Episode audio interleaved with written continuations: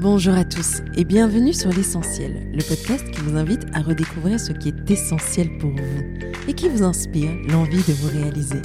Je m'appelle Yeba Olaye et j'ai fondé Yeba, une marque de maroquinerie essentielle. Ce podcast, c'est ma façon de continuer mon histoire avec vous, de continuer à vous inspirer et vous insuffler la confiance et l'envie d'être vous-même. À travers chaque interview, nous irons à la rencontre de personnalités inspirantes et singulières des femmes du monde, d'ici et d'ailleurs, qui ont osé suivre leur voie, qui ont osé se lancer dans une aventure incroyable pour réaliser leurs rêves. Nous parlerons de leurs débuts, des choix audacieux qu'elles ont posés, des chemins qu'elles se sont frayés et de ces petites choses, routines et croyances qui les font avancer. Nous essaierons d'apprendre d'elles et surtout d'oser grâce à elles. Finalement, l'essentiel n'est-il pas de... et si on y répondait aujourd'hui? Le podcast est disponible sur toutes les plateformes, alors pensez à vous abonner et surtout, bonne écoute. Dans cet épisode, j'ai la grande joie de rencontrer Viviane Lipskier, fondatrice et CEO du bureau de conseil Brand Alchemy, qui accompagne les startups, experte et auteur du livre DNVB, Les surdoués du commerce digital, et on peut le dire sans aucune modestie, leader d'opinion dans son domaine. Viviane, c'est surtout la meilleure coach en stratégie de marque qu'il m'ait été donné la chance de croiser. Vous le comprendrez très rapidement.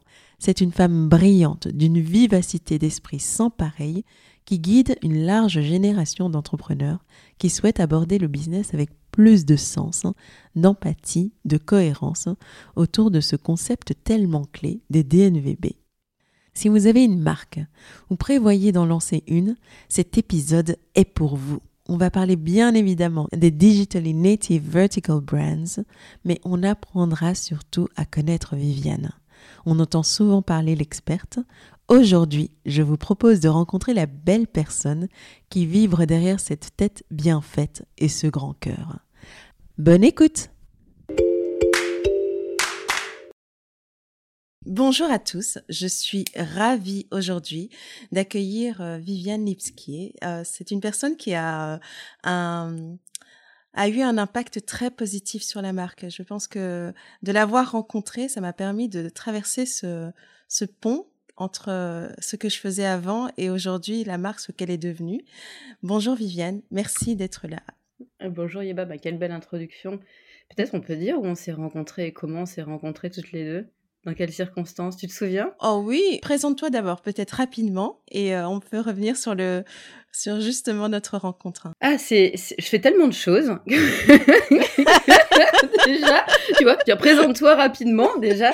Écoute, alors, j'accompagne euh, au quotidien, j'ai trois activités principales, on va dire. La première, euh, j'accompagne des porteurs de projets et des startups à toutes les étapes de leur vie, euh, euh, jusqu'à un certain point, étape de leur vie, c'est-à-dire quand elles commencent à, avoir, être très grosses et à, rentrer dans un business model qui n'est plus celui d'une start-up, mais ce qu'on appelle une scale-up, un petit peu moins. Et euh, des startups qui sont assez particulières, c'est-à-dire des startups qui vendent des biens de, consommation courants et qui sont sur un, certain business model qu'on appelle direct to consumer ou consumer centric, donc qui, ont à cœur les clients euh, ou euh, digitally native vertical brand, c'est-à-dire euh, des marques qui naissent sur le digital. Donc quand je dis naissent, ça veut dire qu'elles vont rester toute leur vie que digital et, qui sont verticales, c'est-à-dire qu'elles elles travaillent toute la chaîne de valeur et en général sans intermédiaire. Donc ça, c'est la première partie de, mon accompagnement. Donc c'est l'accompagnement à la fois stratégique et opérationnel. Je ne travaille pas toute seule, j'ai des équipes qui travaillent avec moi. Et c'est sur, tous les sujets, et vraiment tous les sujets de, la vie de l'entreprise.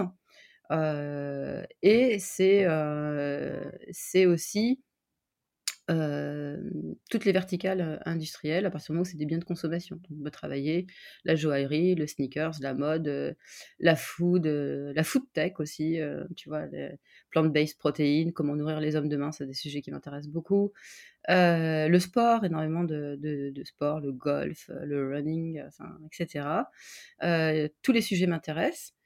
Et en revanche, les équipes qui m'entourent sont à chaque fois elles sont à chaque fois calibrées pour accompagner les verticales dans lesquelles on travaille.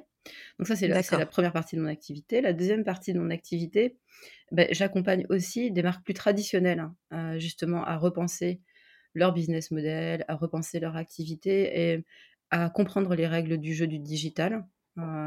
donc, je suis pas une agence digitale, c'est-à-dire qu'on va pas venir vers moi pour me faire faire des contenus ou juste une partie du boulot. C'est vraiment un boulot de fond qu'on va travailler, c'est-à-dire vraiment repenser son activité et essayer de voir comment on peut s'inscrire dans justement une, une, philosophie plus pensée autour des clients et inspirer effectivement des marques que des startups que j'accompagne au quotidien, donc avec une méthodologie qui est issue des startups.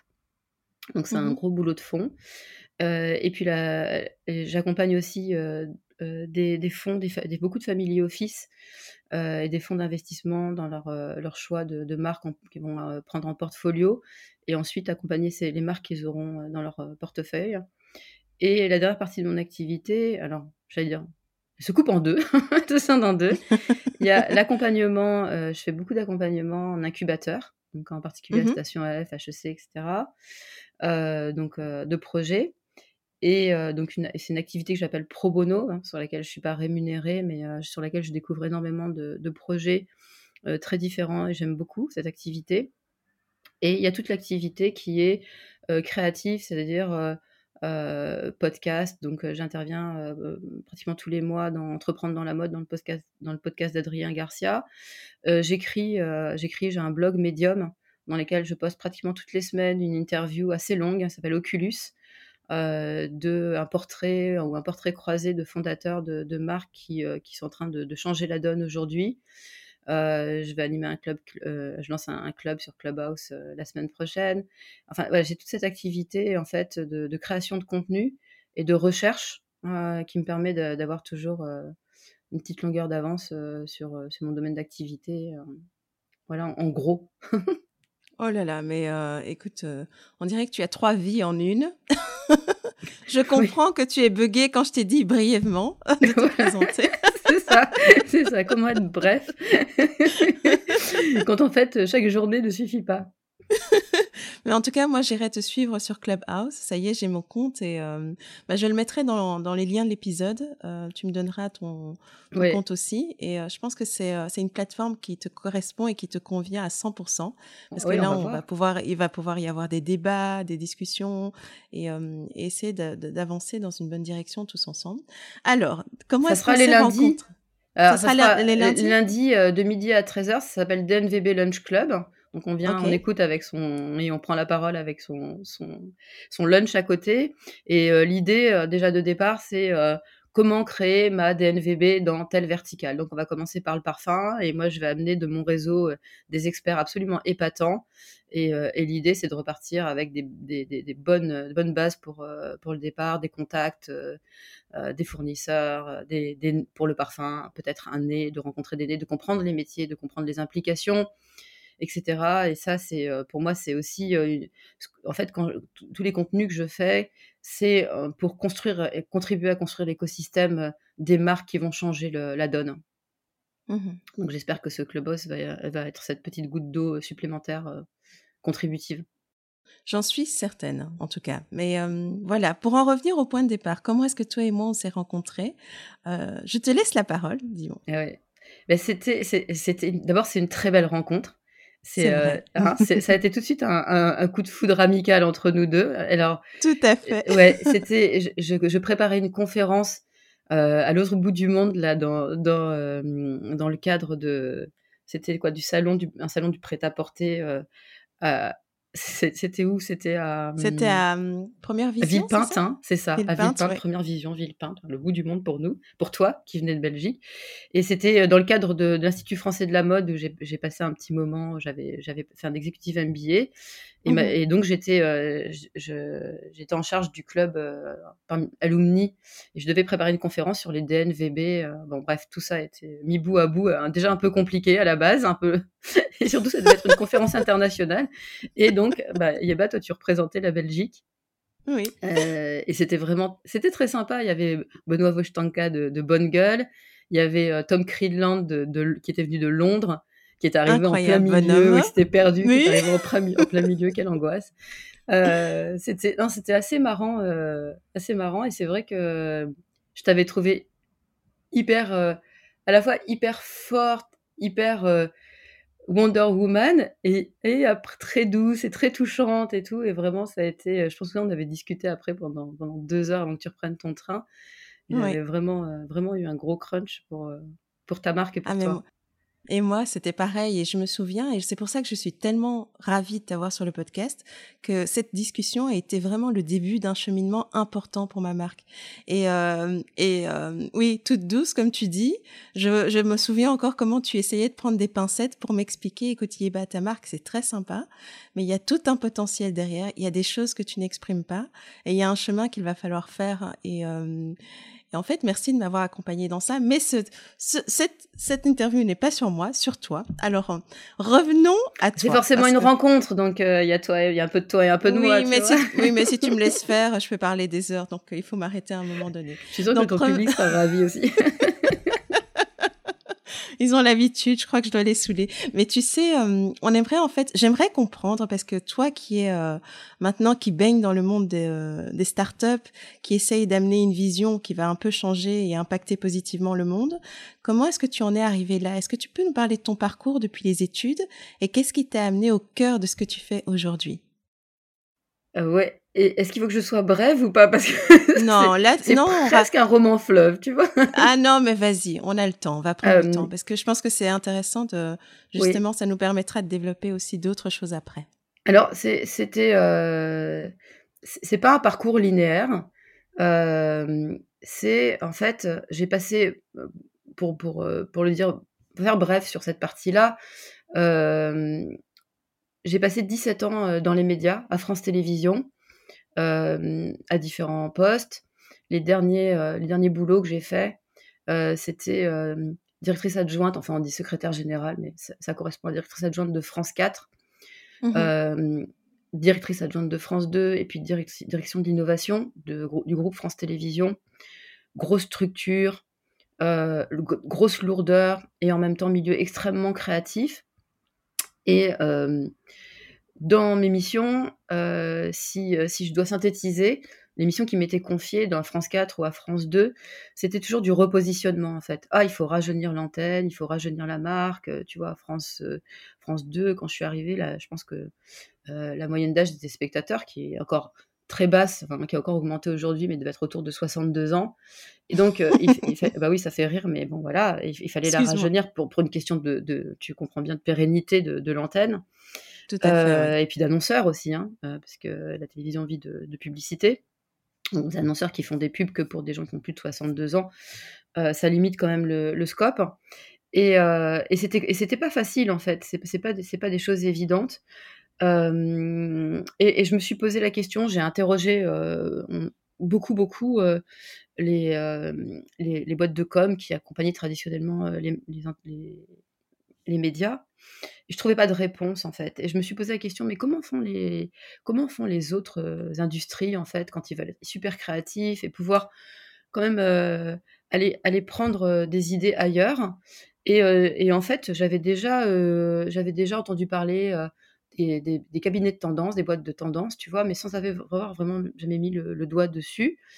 Et, et, donc, j'ai commencé à interroger bah, Nelly, Nelly Rodi à l'époque, Péclair, Scarlin, enfin les quatre grandes euh, cabinets de tendance, de, je te parle de ça, c'était dans 2000, 2009, 2008, 2009.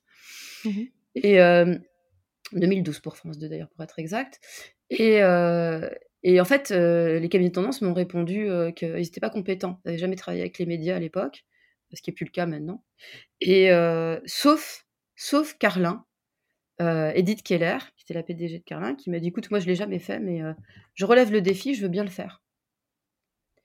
Et euh, donc on a, commencé à travailler ensemble, ça a été absolument merveilleux. Euh, on a réussi à, tu vois, à, trouver un souffle d'innovation et de créativité et à secouer un petit peu des endroits où franchement c'était un vrai défi.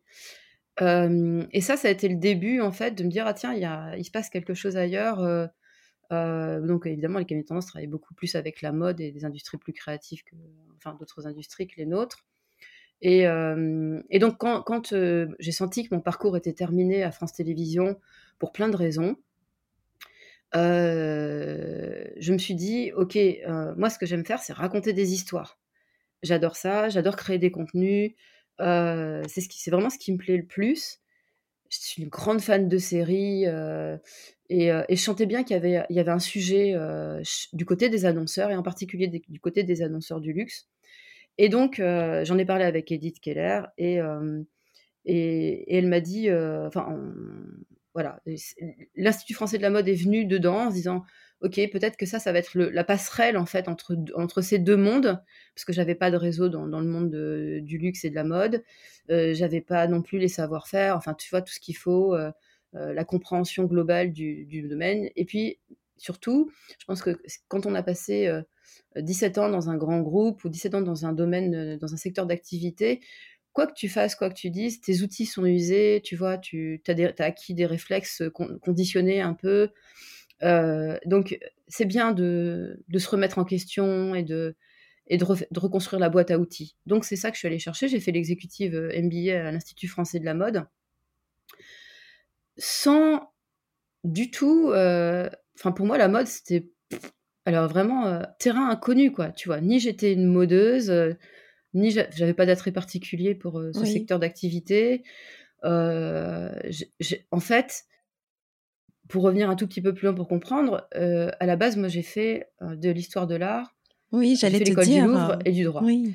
Et en fait, ah, mais, donc histoire de l'art, l'école du Louvre et du droit en plus. Donc oui, parce que je voulais être commissaire-priseur. Mmh. Donc, ok. Bon, je, ne vais pas revenir trop en arrière parce que sinon là, on est parti pour des heures. Mais euh, non, mais c'est passionnant. Enfin, qu'est-ce Mais ma passion, c'est le beau et l'esthétique, tu vois, l'esthétique, le beau, tu vois, la philosophie du beau, la transmission du beau. Ça, ça me passionnait, tu vois. D'accord. Oui. Donc c'est ça que j'étais. Euh, et, d'ailleurs, c'était ça la passerelle. En fait, comment je suis arrivée à la télé, tu vois, de, poser juste la question de comment, oui, mais de comment t'es arrivée de l'école du Louvre à la télé.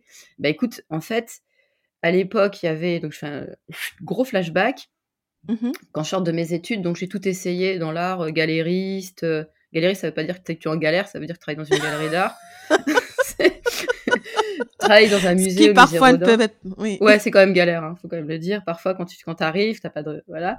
au début, euh, c'est galère, oui. Ouais, bon, finalement, je dis tout ça, ça se résume quand même. C'est pas assez philosophique pour moi. Je, je, je me sentais pas à l'aise je me sentais pas rat de bibliothèque. Enfin bon, voilà. De toute façon, je pouvais pas être euh, commissaire-priseur puisqu'il euh, y avait une réforme euh, de, la fonction de commissaire-priseur et, l'arrivée des, maisons de, vente, Sotheby's, Christie's, etc. Donc, c'était plus à l'ordre du jour. bon, voilà. Donc, je me retrouve avec un diplôme, deux diplômes. Je sais pas trop quoi en faire.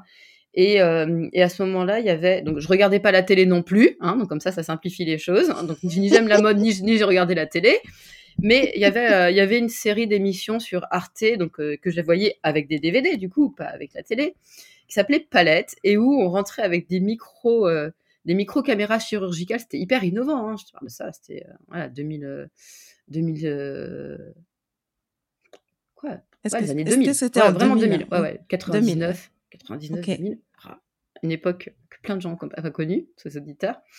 Et, euh, et, donc, on rentrait dans les, dans les tableaux, euh, tu vois, avec ces micro-caméras chirurgicales. Euh, je trouvais ça absolument épatant. Et on allait regarder la touche, tu vois, la, la patte de, de l'artiste, son coup de pinceau, ce, ce qu'on appelle les repentis, tu vois. donc, qu'est-ce qu'il a repeint, etc. Et qu'est-ce qu'on voit pas à l'œil nu. Donc, ça, c'est épatant. Et encore une fois, tu vois, c'est des belles histoires qu'on raconte à partir d'une œuvre je retourne mon DVD, je vois que c'est marqué produit par euh, Alain Jobard, donc euh, je prends mon Minitel, euh, je tape Alain Jobard production, tu vois, et le mec, je l'appelle et le mec me répond. Et ça, non, plus jamais tu peux trouver un boulot comme ça, tu vois. Et, et je lui raconte mon petite histoire, ben voilà, l'école du Louvre, j'aimerais bien travailler avec vous, ça a l'air épatant ce que vous faites. Et le gars trop gentil me dit non mais écoutez regardez vous voyez à côté il y a marqué Arte moi je suis juste producteur on voit que vous connaissez rien la télé mon petit donc si vous voulez travailler à la télé faire des choses comme ça épatantes appelez donc Arte donc moi je mhm. fais euh, ma petite lettre de motivation blablabla bla, bla, bla, et tu vois pas qu'Arte il m'appelle et que je me retrouve euh, du coup à un poste juste incroyable de euh, à Arte Arte Cinéma en fait d'administrateur. Donc il y a la filiale cinéma d'Arte et je me retrouve administrateur là-bas parce que en fait j'ai fait du droit et que dans mon diplôme de l'école du Louvre, j'ai fait gestion administration du patrimoine. Donc vas-y hop que je t'embrouille, gestion administration, j'avais jamais fait ça, je savais même pas de quoi je parlais, tu vois. J'encadrais des mecs qui sortaient de l'ESSEC et tout, je savais n'importe quoi. Mais bon, je l'ai fait. Tu vois, et c'est comme ça que j'ai mis le pied dans la télé petit à petit. Oui, mais ce que tu nous dis pas, c'est que tu es quand même quelqu'un d'assez brillant et que tu, tu, as une capacité à connecter les idées, à, tu vois, à trouver les chemins qui donnent des solutions ou qui t'amènent vers la créativité. Donc, tu as quand même une certaine aisance. Donc, tu le racontes un peu euh, de manière, euh, bon, on va dire, euh, ironique. Mais bon. Non, non, non, pas du tout. Ça s'est vraiment passé comme ça. C'était très drôle parce que si tu veux, euh, moi j'ai une grand-mère qui, est, qui était euh, alors un vrai personnage. Et quand j'étais, alors il faut vraiment que je raconte cette anecdote parce que ça va, vous, ça va vous placer le niveau du truc. C'est parti. Euh, ouais, si, si, le niveau du truc. Ma, ma grand-mère, elle m'amène tous les mercredis chez Mark Spencer à Paris pour acheter des biscuits au gingembre. C'est indispensable, tu vois indispensable. Mmh donc on prend la bagnole et un jour on arrive, un mercredi matin, on arrive, euh, donc le, parking c'était euh, à Opéra, là où il y a maintenant le Lafayette Gourmet, tu vois. Donc on rentre à mmh l'arrière là pour, mettre la voiture dans le parking et là il y a un camion de livraison qui bouche le passage et, euh, et le mec est en train de faire sa livraison. Ma grand-mère, elle klaxonne une fois, deux fois, hyper impatiente, tu vois, parce qu'après il y a coiffeur et tout, faut y aller vite. Et finalement, bon, elle sort de la voiture, elle me dit bouge pas. Elle sort de la voiture avec son trousseau de clés à la main et elle va voir le, livreur avec le camion et elle lui dit Bonjour monsieur, je suis très pressée pour aller faire mes courses chez Mark Spencer. Je vois que vous en avez pour un certain temps. Est-ce que je peux vous demander, quand vous aurez terminé, d'aller garer ma voiture dans le parking et de m'amener les clés au rayon gâteau? Et tu vois pas que le mec, il le fait. Le mec, il dit oui, madame, bien sûr. Et il arrive dans le rayon gâteau avec les clés, euh, genre un quart d'heure plus tard, tu vois. Alors donc, si tu veux, l'impossible pour moi, ça n'existe pas. À partir du moment où tu es gentil, poli, tu vois, il y a un truc, il y a un truc, c'est genre le nom est toujours acquis. Tu vois, le nom c'est acquis.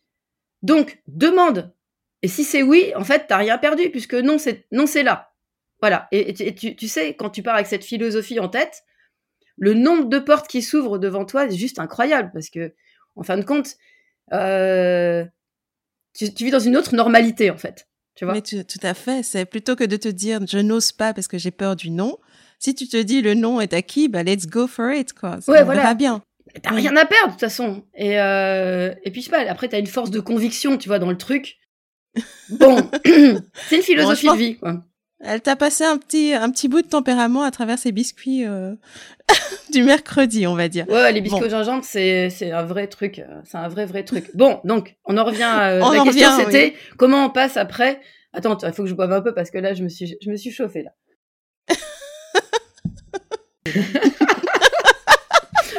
donc, après, après tout ça, tu vois, donc, Arte, donc normal. Et là, euh, Là, je vais même oublier ta question, tellement on a fait des digressions. Là, on est non, non, non, non, non, non, mais là, euh, oui, on est monté dix ans en arrière, mais là, on en est à. Tu as travaillé, euh, enfin, tu, tu veux quitter France Télévisions. Oui, voilà. Il y a des choses qui se font. Euh, la mode, tu dois passer par là, mais c'est pas forcément ton truc. Mais le monde de, enfin, ce ah monde-là t'appelle parce que c'est là que tu peux vraiment commencer. Oui, exactement. Donc, euh, je décide de, de, de, de faire l'exécutive MBA de, de l'Institut français de la mode. Euh, assez vite, je me rends compte que je me suis trompée en fait, que c'est pas. Enfin, j'ai l'impression que je me suis trompée. On se trompe jamais, hein, tout est expérience. Mais quand même, ça a été un peu le choc des cultures. Euh, J'étais pas forcément super à l'aise dans super à l'aise et puis ça dure 18 mois. 18 mois, c'est long, tu vois, pour une fille impatiente comme moi, c'est super long. Euh, donc la, première chose que je fais, c'est que je me cherche une petite start-up parce que je me dis quand même, je commence à voir que les start-up elles commencent à bien comprendre le truc et que moi, en tête, en fait, je suis rentrée à l'IFM avec un projet de euh, reprendre une belle endormie. J'y connaissais mmh vraiment rien, hein, tu vois, un truc complètement fantasmagorique. Je vais reprendre une belle endormie dans le luxe, je vais la relancer. En un an, c'est fait, et je vais la relancer en digital. J'avais quand même ça en tête. Et euh, en attendant, je vais aller bosser dans une start-up. Donc, je bosse dans une start-up euh, tech euh, vraiment tech, tu vois, en tant que CEO, donc les opérations. Euh, je, me familiarise avec euh, tous les outils justement de la startup, les modes opératoires, etc. je trouve ça génial. Je me suis épanouie beaucoup là-dedans et en même temps l'IFM parce que je peux jamais faire un seul truc à la fois. je crois que tout le monde a bien compris le truc.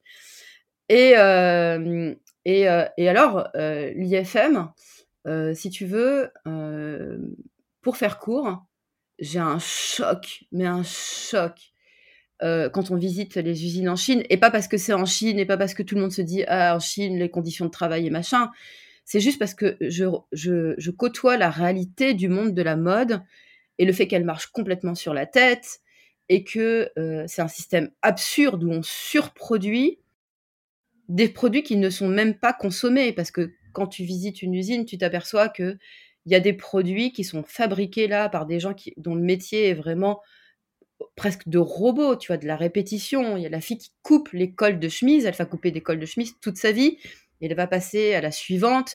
La nénette qui va mettre, euh, tu sais, le, thermocollant à l'intérieur, qui va passer à la suivante, qui va coudre juste le col, qui va passer à la suivante, qui va coudre le col, euh, tu vois, la chemise, etc. Il y a une fille qui va être juste là à contrôler les boutons, tu vois, c'est des, des métiers affreux. sans espoir complètement. Oui, sans espoir, tu vois.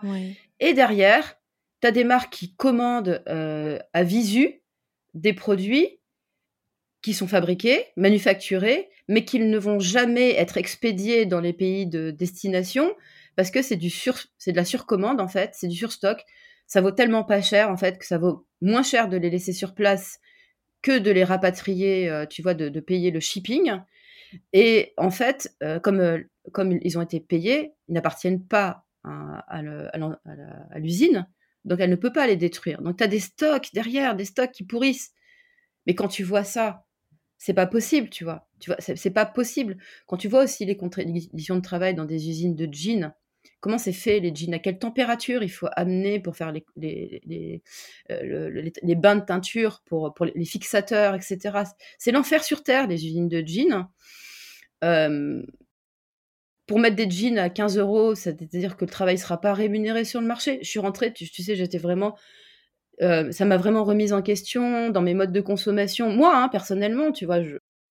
avant toute chose, et dans ma vision du monde, et, et dans l'idée de, se dire, la moindre chose que je porte, que j'ai acheté, que je consomme, que ce soit un vêtement, que ce soit de la nourriture, que ce soit un objet, de me poser la question, mais il y a quoi derrière? Il y a combien de personnes qui ont trimé pour aller chercher, euh, approvisionner en matériaux bruts, pour aller construire cet objet, pour le mettre dans une boîte, pour l'expédier, pour des, des, gens qui... Euh, voilà, c'est passé dans combien de mains avant Et au final, moi, je vais trouver que c'est cher et je vais trouver... Euh, et je vais l'abandonner dans un coin et, et, voilà. Et ça, c'était très personnel. Hein, c'est vraiment sans jugement de valeur. C'était moi.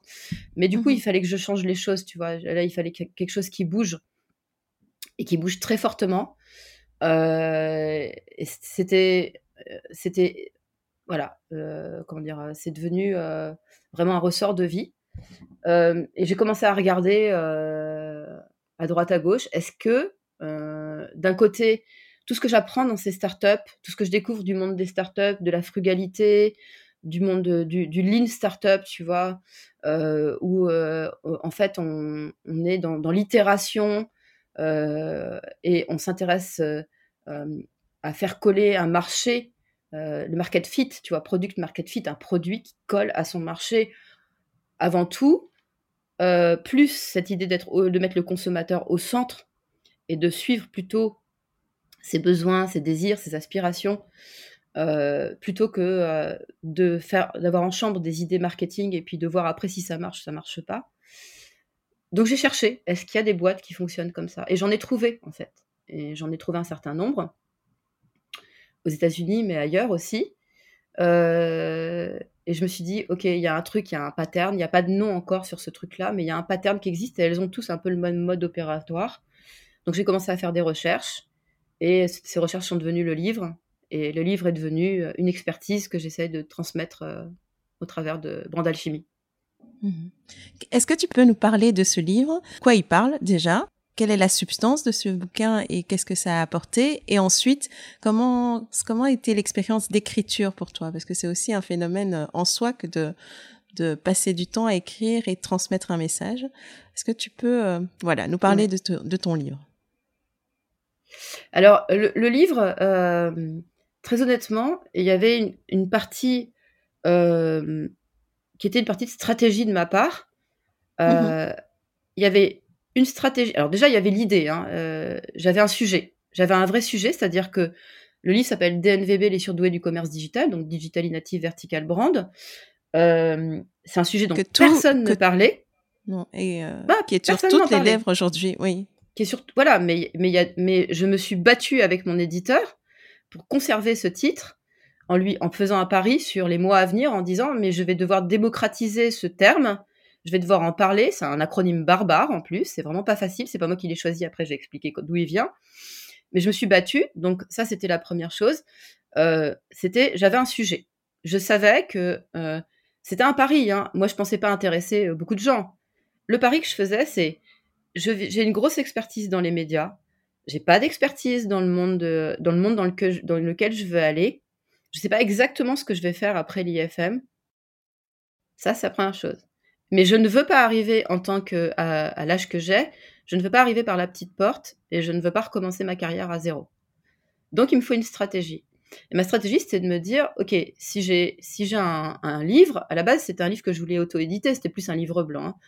Euh, si j'ai ça, je vais pouvoir l'envoyer et arriver en tant qu'expert d'un domaine, essayer d'intéresser. C'est la première chose. Et puis la deuxième chose, c'est que bah, tu dois faire un mémoire, tu dois écrire un mémoire de fin d'études. Donc, quitte à écrire un mémoire, je me suis dit, OK, de toute façon, j'avais la fibre de l'écriture, allez, autant écrire un bouquin et, taper, et taper fort, tu vois. Donc, je savais même pas comment j'allais faire, mais je suis arrivée, encore une fois, en disant, ben moi, mon mémoire de fin d'études, ça sera pas un projet euh, de création d'entreprise, ça sera un livre. Bon, autant te dire que les mecs, ils avaient les yeux dans les phares hein, euh, à l'IFM. ils ont eu une fois quelqu'un qui a fait un peu la blague, mais arrivé avec un synopsis, tu vois. Moi, je suis arrivée que j'avais le livre, il j'avais déjà 120 pages écrites. Bon, allez, donc ça, c'était assez, c'était assez, euh, c'était la stratégie, on va dire, du truc. On peut dire que ça a plutôt bien fonctionné. Oubliez-moi avec votre marque. Moi, voilà ce que je vous amène sur la table, quoi. Voilà. Euh, voilà.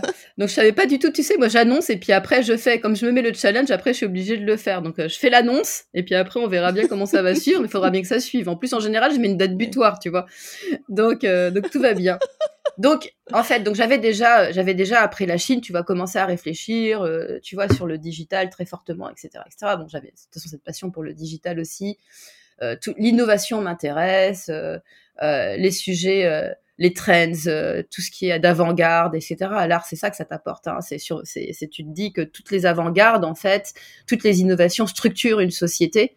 C'est bien pour ça qu'aujourd'hui on est un peu à la peine. Hein. Je pense, tu vois, qu'on a mis toutes nos activités créatives en berne. C'est vraiment dommage. Hein. C'est un signe de santé, euh, de santé mentale d'une société, j'ai envie de te dire. Euh, euh, bon. Donc. une tristesse, oui. Évidemment que dans mes recherches, je suis tombée sur Bonobo, donc pas Bonobo, les jeans de Marseille, mais Bonobo, la marque d'Andy Dunn, qui était un précurseur dans le modèle, dont DNVB est un business model. C'était un précurseur et lui, en fait, il voulait faire comprendre au fonds d'investissement qu'il n'était pas en train de faire du e-commerce, et ça j'insiste beaucoup là-dessus, les DNVB sont pas du e-commerce, mais qu'il était en train de faire du digital commerce, du commerce vertical, et qu'il avait besoin euh, que euh, de, lever des fonds comme une startup tech. Ça, c'est un concept en soi. Et donc, lui, il avait commencé à lancer, euh, à écrire sur, sur son blog Medium, à expliquer ça. Et c'est lui qui a inventé cet acronyme, donc on le remercie tous les jours, franchement. Sachant que d'ailleurs, les Américains n'utilisent plus tellement le terme euh, DNVB, ils l'ont jamais beaucoup utilisé, ils préfèrent Direct to Consumer, qui, est, qui a un mot encore plus tiroir, mais, euh, mais bon, c'est très français d'utiliser le mot euh, DNVB, et quand je parle avec des, des, des, des, gens qui, des non, français, en général, ils me disent, bon, c'est bon, oublie ton acronyme. et lui, donc, donc on commence à, à, moi je réagis à son, à son, à son, article euh, où il parle de DNVB et j'ai dit mais tu sais il y en a pas il dit il y en a 75 il, fait, il avait fait le répertoire il dit il y en a 75 aux États-Unis je sais 75 peut-être aux États-Unis mais il y en a beaucoup plus que tu le crois il y en a partout dans le monde et il y en avait déjà en France parce que euh, le slip français Cézanne etc c'était Gémio euh, c'était c'était les premières en fait et, et du, coup, on papote et il me dit, je, lui dis voilà, j'ai cette idée de d'écrire un livre. Il me dit vas-y, fais-le. C'est une super idée. on a besoin. Ça, ça t'a un gros coup de booster. Donc toi, tu es en contact avec le grand bonhomme qu'est Monsieur Bonobo et bah, de toute façon, après, j'ai commencé une enquête systématique, parce que ce livre est un livre enquête, hein, puisque j'ai interviewé plus de 220 marques, un peu partout dans le monde. Euh, et c'était pas évident, hein, parce que trouver, euh, trouver des DNVB euh, dans le monde anglophone, ça va encore. Mais crois-moi que les trouver en Asie, en Indonésie, en, Indonésie, en, les trouver en Malaisie, les trouver en Chine, euh, ben, quand il y a le barrière de la langue au Brésil, etc. C'était vraiment pas évident. Donc euh, la première chose, c'était de créer déjà un micro réseau, tu vois, de, de, relais qui pouvaient m'informer sur place de qu'est-ce qui se passe, comment ça bouge, sachant que ben le mot n'existe, l'acronyme n'existait pas et que donc il n'y avait pas de structuration euh, nulle part et que les analyses qui étaient faites de marché qui commençaient à être faites, c'était ben américano-américain, donc pas du tout systématique donc c'est ça en fait ce livre, c'est de, c'est la première partie, c'est d'analyser le phénomène il y a deux ans et, quand je, maintenant quand j'y repense, c'est fou parce que c'était tellement balbutiant, mais ça allait tellement vite en même temps.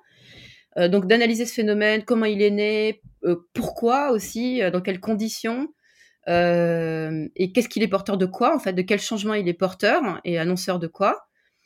Il y a plein de gens qui y croyaient pas, hein, qui disaient que c'était un épiphénomène et ensuite euh, d'aller décrire ce business model, donc cette verticalité, pourquoi ça naît sur le digital et qu'est-ce que ça implique, euh, et ensuite euh, d'aller creuser donc les aspects marketing qui sont très différents puisque c'est de, sont des techniques qui sont ce qu'on appelle le, growth marketing qui, qui, était pour les premières même du growth hacking donc des techniques de pirates de croissance je pense que plus, euh, très peu de DNVB aujourd'hui sont sur du growth hacking, euh, mais du growth marketing. Donc, c'est aussi des termes nouveaux qui ont impliqué que moi, pour que je puisse en parler, pour que je puisse parler de supply chain, pour que je puisse parler de data, de data analyse, de data visualisation, euh, de, de growth hacking, que je me forme à chaque fois. Hein. donc j'ai pris un peu de temps, en fait, l'écriture a pris du temps. Les recherches et l'écriture en tout, c'est deux ans. Euh, parce que je voulais pas écrire n'importe quoi, que je voulais faire checker à chaque fois par, par des gens, par des experts, euh, et que à la fois la, difficulté c'est de trouver d'être un livre qui puisse être euh, lu par des futurs entrepreneurs ou des étudiants qui ont envie de, de s'en servir un peu comme comme de, du one tu vois, de, de, l'entrepreneuriat. Et à la fois, si des experts lisent aussi et veulent aller plus loin, n'aient pas l'impression d'être pris pour des andouilles. Et trouver cet équilibre, trouver la balance, n'était pas vraiment évidente. Euh, Mais tu l'as trouvé et je trouve que c'est une boîte à outils que tous les entrepreneurs devraient avoir en tout cas. Bah, enfin ceux qui lancent un produit. Enfin en tout cas moi je j'ai tellement planché dessus et euh, et sur dans tous les niveaux de la chaîne de valeur il y a euh, il y a des clés. Mais est-ce que tu pourrais nous donner les caractéristiques d'une DNVB au moment où tu as écrit le livre et comment est-ce que ça a évolué un peu dans le temps? Parce qu'il y a des nouveaux termes comme le growth marketing dont tu as parlé tout à l'heure. Et growth marketing, si, si, bah, il y a tout ce qui est, j'explique euh, tout ce qui est euh, euh, justement les métriques, en fait. On n'utilise pas des KPI, oui, bien sûr. oui, Oui, ok, d'accord. Ok, mais alors est-ce que tu pourrais nous donner les caractéristiques d'une DNVB et en quoi est-ce, enfin, pour pouvoir aider ceux qui commencent et, et les guider en fait? Globalement, quels sont les points forts d'une DNVB et pourquoi la plupart des marques devraient se caler sur ce modèle-là, même les marques traditionnelles? Alors, je dis pas que la plupart des marques devraient se caler sur ce modèle-là. Je dis que c'est un bon modèle et c'est un bon point de départ de réflexion puisque si tu, euh, comme c'est un business model, en fait, ça t'oblige à réfléchir justement sur toute la chaîne de valeur, comme tu le disais très justement. Donc, réfléchir à quel changement je peux apporter sur l'ensemble de ma chaîne de valeur, surtout à une époque où on parle d'éco-conception responsable, euh, et l'éco-conception responsable, ça veut dire qu'on part de, euh, du produit, de, tu vois, du raw materials jusqu'à la distribution, et après qu'on a la responsabilité de récupérer euh, son produit pour, évidemment, peut-être le recycler, le remettre sur le marché sur des formes différentes. Donc, on parle bien de chaîne de valeur. Donc, aujourd'hui, c'est un outil formidable de s'interroger sur son business model et sur sa chaîne de valeur et de la repenser entièrement et de voir partout qu'est-ce que je vais pouvoir modifier, améliorer, faire performer de manière différente. Euh, et, quand je dis performer, c'est euh, aussi la performance financière. Et souvent, l'écologie, euh, le modèle, réfléchir à un modèle plus écologique permet de réfléchir aussi sur la performance financière. C'est important de le dire. Donc, si tu veux, une DNVB telle que je la décris dans le livre, qui est c'était la définition un peu puriste du truc, c'est quand même une startup tech, donc tech, donc extrêmement automatisée, avec qui va utiliser toutes les possibilités de la technologie, du digital, de la R&D, de l'innovation, pour être euh, faire euh, scaler, c'est-à-dire pouvoir faire grossir son modèle sans avoir à avoir à recruter des milliers d'employés derrière, tu vois. Euh, ça c'est une chose, donc c'est une startup tech à la base, très orientée data, très orientée data analyse, très orientée tech, qui va faire des produits de consommation, des biens de consommation. Ça c'est nouveau. Parce que euh, jusqu'à présent, euh, une startup fait des services. Justement, si tu veux scaler, en fait, l'idée, c'est de ne pas avoir de stock, etc. Donc, euh, des services ou, du, hard, etc. Donc, c'est nouveau de faire des biens de consommation et c'était déjà philosophiquement assez compliqué à comprendre. C'est la première chose. Deuxième chose, on a dit, c'est né sur le digital. Digital native, ça ne veut pas dire que c'est. Il faut que moi j'insiste sur digital native et pas digital native. Comme ça, on ne confond pas avec la génération des digital natives. Ça ne veut pas dire qu'on s'adresse aux digital natives. Ça veut dire qu'on s'adresse, bon, de toute façon, à tous les gens qui euh, ont envie de faire, qui sont sur sur sur l'internet déjà, euh, ou leur téléphone, euh, enfin l'internet via leur téléphone. Et Dieu sait s'ils sont nombreux. Digital native, ça veut dire qu'on va avoir une, on va jouer les règles du jeu du digital. C'est-à-dire que le point central de, ta culture de marque, c'est pas ton flagship euh, rue Saint-Honoré, c'est ton site internet et c'est euh, tous les points de contact digitaux. Quand je dis points de contact digitaux, ça peut être effectivement euh, tout ce qui est social media, mais ça ne se résume pas à ça. Ça peut être aussi des endroits beaucoup plus secrets et beaucoup plus communautaires que, que tu auras décidé. Ça peut être un Slack, ça peut être un Reddit, ça peut être un forum, enfin, etc. Il y a plein de modalités. Ou maintenant un clubhouse. Un clubhouse, voilà. Donc, c'est digital. digital en, en, majorité. Et physique aussi. Mais physique, l'idée de base de la, de, justement de Andy Dunn, c'était de dire si c'est pour faire la même chose, parce que tout ça, cette idée quoi, c'était de réinventer le retail en fait, c'était de se dire que l'expérience en magasin, grosso modo, elle n'avait pas été réinventée depuis une centaine d'années, qu'on s'ennuyait en magasin, que les vendeurs passaient plus de temps à replier les piles, etc., euh, qu'à s'intéresser vraiment aux clients, que trouver un produit finalement, enfin si t'aimes pas faire du shopping, c'était plutôt boring. Donc réinventons le retail sur le digital. Et si on a, si tu as créé une bonne expérience, un bon niveau de service, parce que c'est pas le e-commerce, c'est vendre des produits en ligne, mais le digital commerce, c'est avoir trois piliers service, expérience, magnifique produit et une vraie proposition de valeur. Et quant à tout ça, si tu veux et que tu produis une magnifique expérience en ligne, évidemment que ta boutique physique, ça va pas être une boutique euh, à l'ancienne. Il va falloir la repenser et refaire une proposition de valeur. Je dois dire que là-dessus, petite parenthèse, je suis un peu déçue. Tu vois, trois, dix ans après, je trouve que l'expérience physique, même chez les DNVB, bon, il y a eu quelques beaux exemples dont on a beaucoup parlé, mais grosso modo, je, connais personne qui a vraiment réussi à craquer le truc. Bah, tu sais, les, par exemple, euh, bah, Babonobo, justement, avec ses guide shops, euh, des, des, boutiques où tu vois, où tu, tu viens juste pour avoir du coaching et tu repars, euh, tu, tu, tes produits sont livrés chez toi. Ça, c'était, ça, c'est une très bonne idée. Mais bon, une fois que tu l'as vu une fois, deux fois, Bon, c'est voilà, les boutiques de les boutiques de euh, de Allbirds sont incroyables parce qu'elles sont hyper cohérentes et alignées avec leurs valeurs. Les boutiques de Glossier sont des expériences incroyables à chaque fois, des pop-up sont des expériences incroyables. Mais bon, sorti de là, on peut pas dire que euh, euh, on a peut-être allez une vingtaine de très beaux exemples aux États-Unis. mais si tu connais, si tu as fait des retail tours au Japon ou en Corée, très franchement, voilà, euh, c'est il y a euh, il y a en, Asie, à Singapour, euh, à Séoul ou à Tokyo, des expériences retail de malades. Euh, t'as l'impression à chaque fois d'être surpris, d'être dans l'entertainment, t'es dans la découverte. Il y a des gros moyens qui sont mis dans ces, dans ces expériences retail. les DNVB, évidemment, tu vois. Mm. Est-ce que la conjoncture n'a pas un peu cassé un peu le rythme? Parce que finalement, ça fait un an, un an que ça patauge et avec le Covid, etc. Bon, c'est un peu moins évident, mais j'ai l'impression que justement après, l'après sera sera le moment pour tout le monde de se remettre à jour là-dessus, non? Tu n'as pas l'impression? Parce que même les gros, oui, bah, les grosses marques traditionnelles travaillent là-dessus. Ouais, c'est très salutaire en fait si on fait fini la parenthèse, c'est-à-dire qu'effectivement on arrive à un moment où euh, bon certaines DNVB proposent une proposition de valeur en retail qui est sympathique, euh, mmh pas extraordinaire.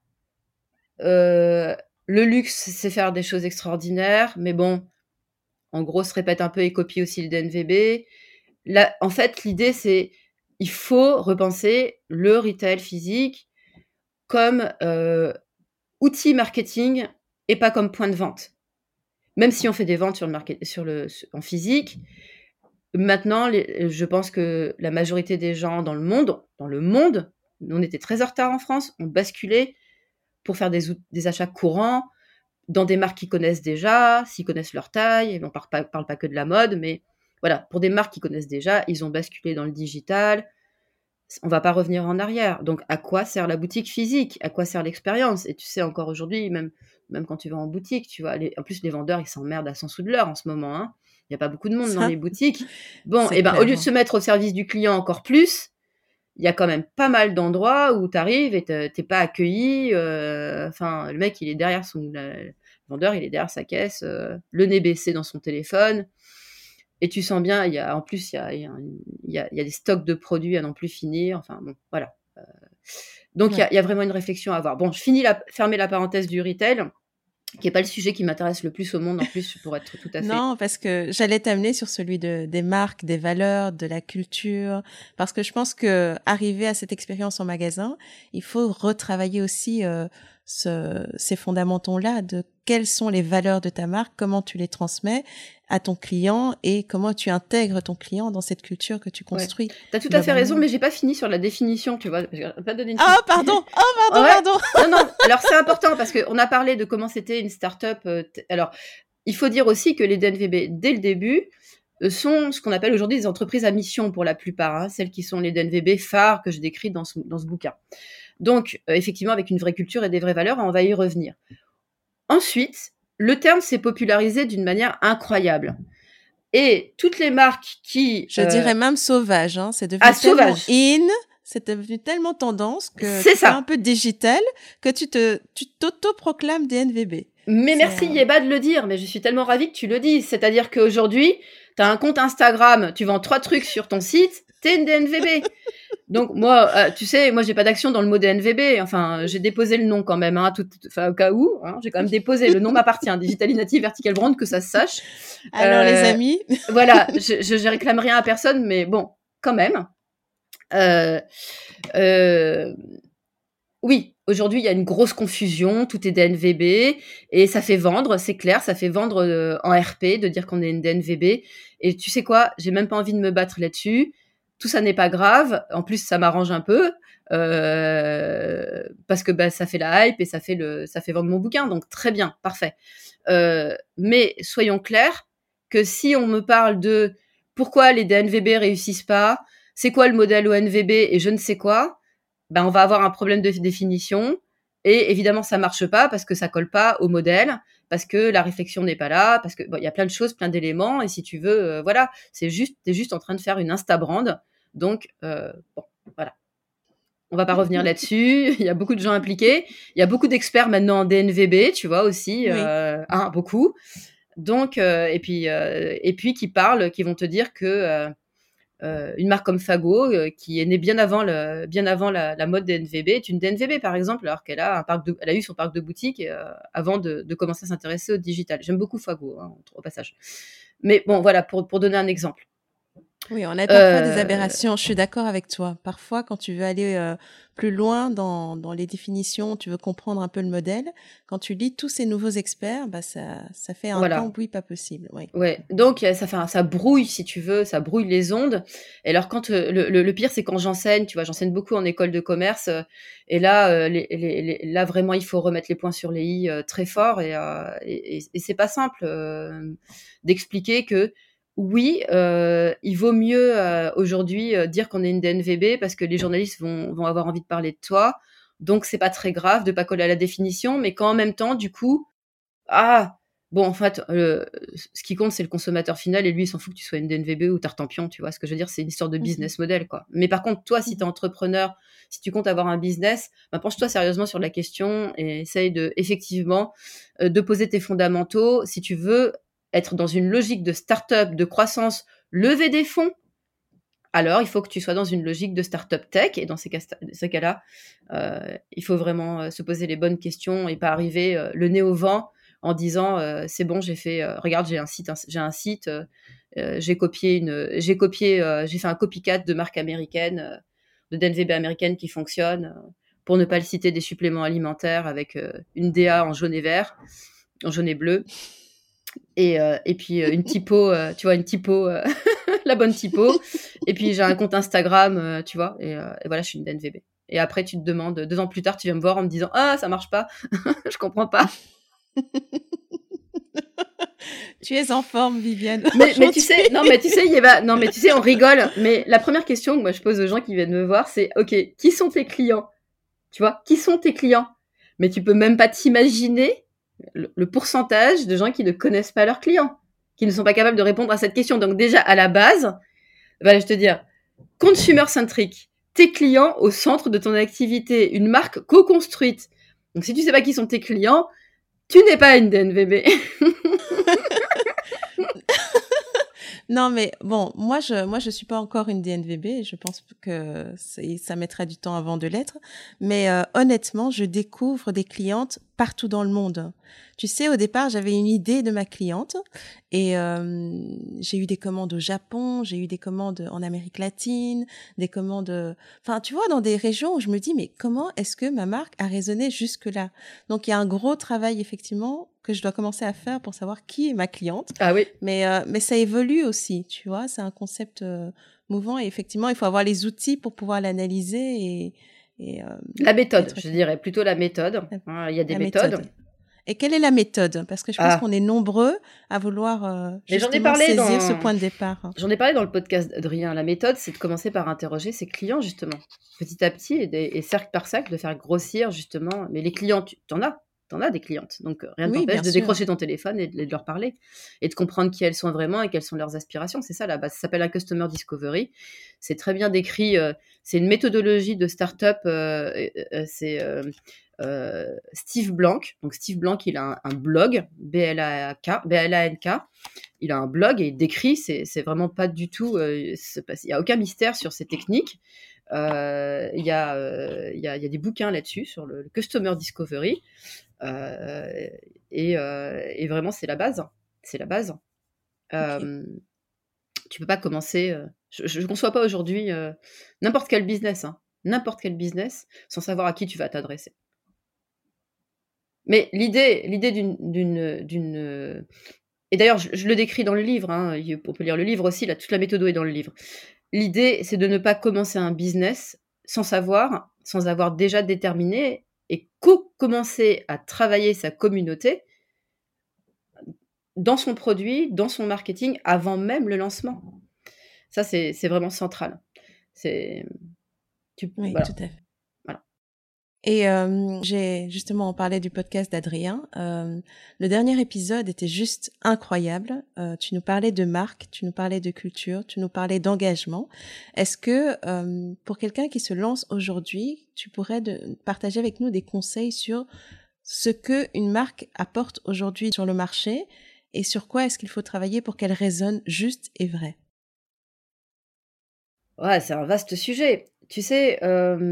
La première chose, ça commence par euh, t'interroger toi-même en tant que en tant que porteur de projet sur quel changement tu veux apporter dans ce monde? Quelle est ta vision du monde? Bon, moi, je travaille avec des entrepreneurs du changement. Hein. donc, si tu viens avec un projet euh, en me disant je veux lancer ma DNVB de chaussettes, en fait, je vais te regarder en me disant bon, euh, c'est très gentil, mais on va essayer d'aller un peu plus loin. Ça m'est arrivé, hein, c'est un cas réel, et je peux te dire qu'on a poussé le bouchon pour aller beaucoup plus loin que ça et qu'on n'a jamais fait de chaussettes. Mais bon, voilà. Quel genre d'entreprise Comment tu veux changer le monde? Parce que si c'est pour apporter une marque supplémentaire, que ce soit de mode ou toute autre chose, on n'a pas besoin. Il y a suffisamment et, les consommateurs ont déjà leurs préférences.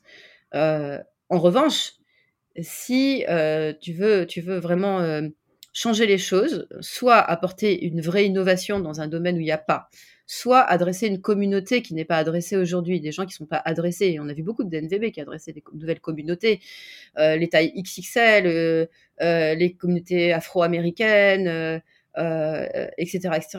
Là, j'accompagne euh, une, une, marque, euh, un média qui va devenir une marque qui s'appelle Degen Care, qui donne la parole à des jeunes adultes euh, sur l'anxiété, enfin tu vois, sur, sur non, même, pas que sur l'anxiété, sur, sur, toutes leurs problématiques, une, toutes les générations que systématiquement on dit qu'elles sont, qu'elles n'ont rien à dire, et, etc. alors à ce moment-là, déjà c'est la première question. Tu t'interroges, tu vois, qu'est-ce que tu veux, quel est ton, quel point de vue tu veux avoir, comment tu veux adresser euh, un segment de marché, etc. En fait, la, peut-être la pire chose est d'arriver avec une idée de produit, tu vois, et d'être enfermé dans une idée de produit euh, déjà en se disant je vais faire rentrer ce produit au chausse-pied sur un marché. Donc c'est d'arriver avec en fait avec un pain point que tu ressens toi-même que mmh tu as vécu toi-même, euh, ou des proches, ou que tu as constaté, dont tu as été témoin, tu vois? C'est pas forcément. Euh, là, là, il y a deux philosophies, tu vois? Il y a les entrepreneurs qui disent faut avoir vécu le truc pour bien le comprendre, et d'autres qui disent non, euh, je préfère rester de l'extérieur, comme ça, je, peux, je, peux arbitrer de, meilleure manière.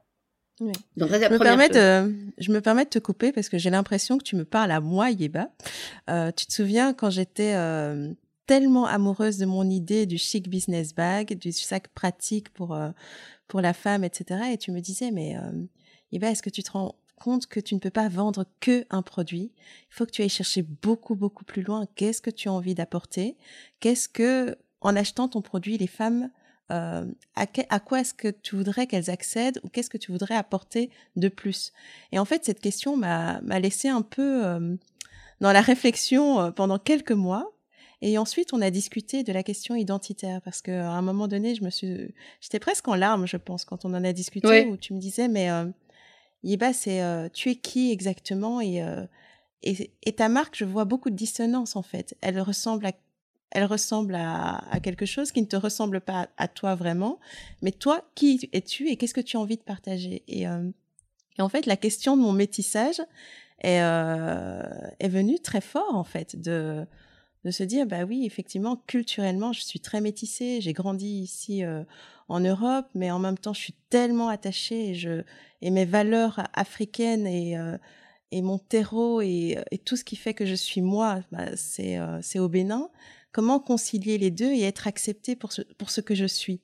Parce que j'avais vraiment l'impression d'être entre les deux en fait. Et et je trouve que ce cheminement qu'on a débuté ensemble ça a permis à la marque de justement me ressembler plus, de parler vraiment vrai, d'être authentique. Et euh, il y a eu une. Euh, et d'arriver à ce podcast d'ailleurs. et hein, j'arrive à ce podcast. Et d'arriver à ce podcast où tu t'es raconté, où tu as accepté justement d'être toi-même. euh, tout à et, fait. et d'exposer, et de t'exposer, euh, d'exposer ta réalité en fait. Tout à fait. Et, euh, et je pense que effectivement, ce genre de réflexion profonde est nécessaire et à travers une marque, on doit apporter, euh, enfin, plus qu'un produit. Et je, et c'est devenu mon leitmotiv, quoi. Plus qu'un produit, je veux vous apporter quelque chose. Voilà. Bon. Et je dois dire que je suis super fière de toi d'ailleurs, parce que cette réflexion a été, cette, cette discussion qu'on a eue, elle a été rude pour toi. On est allé à l'os, hein. on est vraiment allé ah à l'os.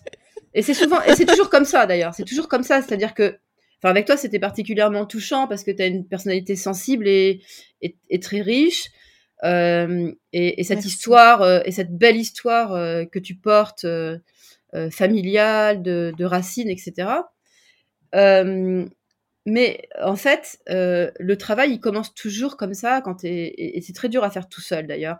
C'est moi, je considère que c'est presque de l'accouchement d'idées que je fais, de d'aller chercher, ouais, au fond de la personne, ce qu'elle est, ce qu'elle apporte. On est tous, chacun, on, est euh, un, réceptacle formidable euh, de, euh, de notre passé et d'une vision du futur, tous différents. Et c'est là, en fait, dans ce creuset-là qui n'appartient qu'à chacun, qu'on va aller puiser les racines de ta marque. Donc, et ta personnalité, qui va créer la personnalité de marque que tu veuilles être exposé derrière hein, ou pas, ça va créer ta personnalité de marque et ça ne peut partir que de toi puisque c'est toi qui vas l'incarner, c'est ta passion qui va la faire vivre, c'est des années auxquelles tu vas t'atteler, tu vois, pendant des années, tu vas t'atteler à construire ce business. Donc, si, autant te dire que si tu essayes de construire quelque chose qui est à côté de toi, bah, tu vas être dissonant et ton public va l'entendre, ça va être à côté des clous. Donc, c'est vraiment le premier travail, c'est d'aller chercher. Et c'est pas toujours facile euh, à faire euh, c'est-à-dire que ça demande. Euh, à chaque fois, il y a des gens qui me disent j'ai l'impression d'être chez le psy, tu vois. J'ai l'impression d'être. Euh, euh c'est chez le psy, mais c'est en. C'est moi, j'ai pas de temps à perdre et vous non plus, donc c'est vite. Hein, on shake vite, c'est le shaker, quoi. Hein, c'est parfois c'est aussi un peu la rap, quoi. Oui, c'est un peu plus brutal qu'un psy, hein, j'aime autant le dire. brutal dans, dans... j'espère que je suis pas une brute épaisse, mais euh... mais c'est vrai que je suis bon. Ah, voilà, on y tu... va. Non, mais tu confrontes quoi, tu confrontes et on y va quoi. C'est euh... voilà, on prend le taureau par les cornes et en fait, ça va faciliter ta transformation intérieure à toi et ce qui est à l'intérieur va sortir à l'extérieur et va pouvoir euh, exprimer le meilleur de toi-même et ça va être la base, le socle sur moi, sur lequel je m'appuie pour accompagner après les marques et quelles qu'elles soient. Elles me disent toutes, oh là là, on est passé au shaker, hein, c'est vraiment, euh, c'est euh, machine à laver et saurage compris quoi. je confirme. mais bon, mais on, mais on t'adore quand même, surtout après, oui. Ouais, après, ouais. Voilà. Donc bah, moi, je t'ai un peu coupé, mais tu disais la première partie, c'est on ne peut pas être que sur un produit. Et la deuxième partie? Et alors, et la deuxième partie, c'est euh, c'est à partir du moment où euh, tu t'es fait une conviction de, euh, ok, donc tu as, ton idée de base. à partir de ce moment-là, il va falloir aller trouver qui sont les gens qui ressemblent, qui, qui ressentent en fait, ce, qui, ont, qui, ont, qui ont partagent le même sujet que toi, tout de suite. C'est-à-dire, comme disait Steve Blank avec son Customer Discovery, ne reste pas derrière ton bureau. Sors, va à la rencontre des gens, parle, confronte et sois le plus large d'esprit possible. Parce que ce que tu viens de construire dans ta tête n'est qu'une vue de l'esprit.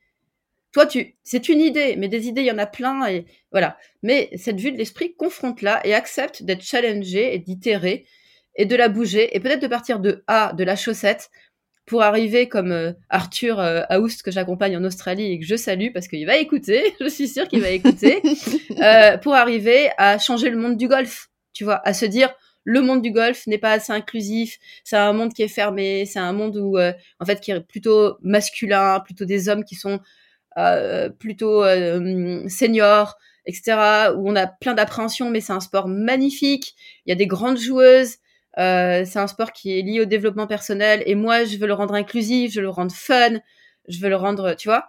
Et voilà, moi, tu vois, je suis hyper fière de ça. Tu vois, quand j'ai réussi à accompagner un entrepreneur qui arrive avec une idée, bon, il sait qu'il va entreprendre, mais voilà, il a regardé un peu à droite, à gauche, mais qu'en fait, il est, il est réussi à mettre de lui-même, de sa passion, et que tu l'amènes vers une ambition de changer les choses et d'accompagner un mouvement et que ta marque ne soit pas simplement mettre sur le marché des produits, mais être un mouvement de changement, là, je peux pas être plus fière, tu vois.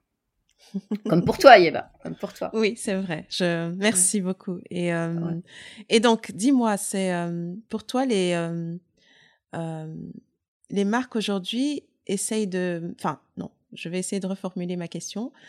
pour toi aujourd'hui, qu'est-ce qu'une belle marque? C'est c'est ça. C'est une marque qui c'est une proposition de valeur qui est peut-être toute petite, euh, peut-être infime, tu vois, mais qui mmh pousse à, qui s'interroge, euh, qui pousse à s'interroger et qui qui se dote d'une mission et qui va pas à pas, avec beaucoup d'humilité souvent, repousser les limites et, et, apporter, être acteur du changement. Voilà. voilà. Ouais être acteur du changement. Fantastique. Et toi, Vivienne, est-ce que tu n'as jamais voulu passer de l'autre côté? Parce que tu coaches euh, toutes ces marques, etc. Et tu es, euh, tu es tellement hyper active dans le sens positif du terme. Est-ce que ça ne t'a jamais titillé, toi, de d'avoir un produit ou euh, ou de plonger dans une DNVB et de la mener toi-même? Bah, écoute, tous les jours, hum, euh, des idées, j'en ai mille à la minute. Euh, et, tu sais, les idées, les idées, les idées à la limite, on s'en fiche, c'est l'exécution qui compte. Mais le truc, c'est que, en fait, moi, j'aime bien justement euh, cette espèce d'hyperactivité, cette curiosité, et j'aime bien être dans tous ces domaines en même temps. être en stratégie, être en opérationnel, ça me plaît. Animer des équipes, ça me plaît. Être très pluridisciplinaire. Donc, d'une certaine manière, je le fais parce que ce que je n'ai pas dit, c'est que euh, quand j'accompagne des projets euh, de start-up et qu'il y a vraiment un fit euh, incroyable et que le budget n'est pas, tu vois, le budget du porteur de projet n'est pas infini, ben, il m'arrive de prendre de l'equity contre, contre mon travail, en fait. Donc ça, ça arrive.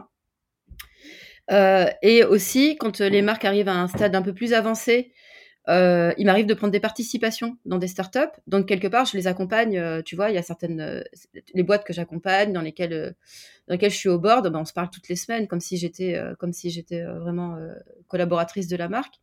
Donc, quelque part, je le fais. créer ma, ma DNVB à moi, non, parce que j'ai, j'ai, hum, je chéris ma liberté infiniment et je veux pas avoir de fil à la patte. Et aujourd'hui, je fais ça. Merci pour nous.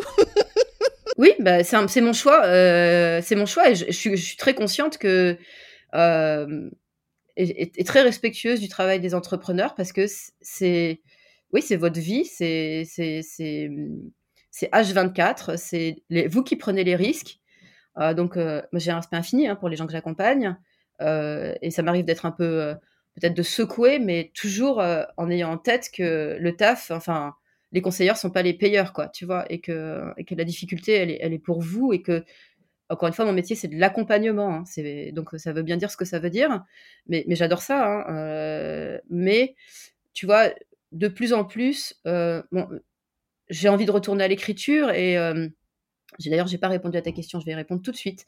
l'écriture, pour moi, c'est, ça fait partie de mon développement personnel. Euh, donc dans le processus d'écriture, euh, c'était une vraie rencontre avec moi-même. Et, peut-être, ça va parler à certains quand je dis que euh, parfois j'étais dans des états. Donc moi, je, commence ma journée systématiquement par méditation et yoga. Et pendant, pendant la méditation, j'avais des formes d'écriture automatique. J'avais un carnet à côté de moi et parfois des formes d'écriture automatique. Je me suis sentie extrêmement guidée dans mon écriture. Euh, c'est-à-dire que je m'endormais par, parfois euh, avec euh, en me disant il faut absolument que je trouve des ressources pour prouver ce que je suis en train de dire, pour prouver l'idée que j'ai, soit un témoignage, soit soit un article, soit un article de recherche. Et ben, tu sais, on peut chercher, on peut surfer pendant des heures sur Internet. Parfois, on trouve pas ce qu'on veut tout de suite. Hein. Et de me réveiller, tu vois, de m'endormir avec un vrai sujet en me disant, euh, là, là, tu vois, j'aimerais bien approfondir ce truc, mais je sais pas comment je vais m'y prendre. Et de me réveiller le lendemain, de reprendre ma recherche et immédiatement de tomber sur, euh, sur la bonne ressource, la bonne personne, etc. Ou d'avoir un coup de fil qui tient, en fait, il y a machin qui veut te parler, etc. Donc, un côté un peu magique, tu vois, mmh que j'ai hâte de retrouver euh, quand j'écris. Euh, et parfois, je prends mon bouquin, je fais, non, c'est vachement bien, ça, c'est pas moi qui l'ai écrit, qui c'est qui a écrit un truc comme Tu vois, c'est un côté, euh, tu vois, tellement parfois, c'était un peu, à la fois, je t'ai dit, je me suis formée, j'ai fait énormément de recherches, et à la fois, dans le processus d'écriture en soi, euh, il y a eu des côtés, des moments vraiment, vraiment incroyables que, que j'ai adoré. Mais tu sais, quand je t'entends parler, c'est je me suis à un moment donné, parce que j'étais en blocage par rapport à la créativité, et je me suis énormément renseignée, j'ai lu, etc. Et, euh, et je suis tombée sur ce bouquin de Stephen Pressfield qui, euh, qui lui dit, si vous, si vous sentez qu'il y a quelque chose que vous devez faire, mais que vous ne parvenez pas à y aller, et que cette résistance en vous est de plus en plus grande, ben, c'est que c'est quelque chose qui est là pour vous et qui vous attend. Donc le premier, la première chose à faire, c'est euh, passer au travers la résistance et accepter que vous n'êtes que euh, que le, le réceptacle de quelque chose de plus grand. Absolument. Et, euh, et qu'une fois qu'on est connecté, on est capable de choses incroyables. Tu vois, une fois qu'on a trouvé ma disposition. C'est absolument ma disposition d'esprit. C'est-à-dire de, de, de, faire le vide par la méditation, le calme intérieur, et d'être, en gros, euh, effectivement, de, un, un, tuyau plugué, tu vois, et de, de recevoir l'information. Mais c'est ça, c'est euh, j'ai envie de dire, c'est ma fille, c'est mon mode de vie, ça. Hein, euh, oui, mais euh, tu sais, je n'y croyais pas du tout, mais c'est euh, une fois. Enfin, moi, je le fais en écrivant. Tu vois, tous les matins, j'écris quelques lignes et et ça sort tout seul de mon bic en fait. Et, et parfois, je me dis, mais c'est moi qui écris ça. Et je pense qu'on devrait tous s'allouer du temps pour justement aller chercher euh, ce quelque chose de magique qui est dans l'inconscient et qui apporte toutes les réponses parce que finalement toutes les réponses sont en nous.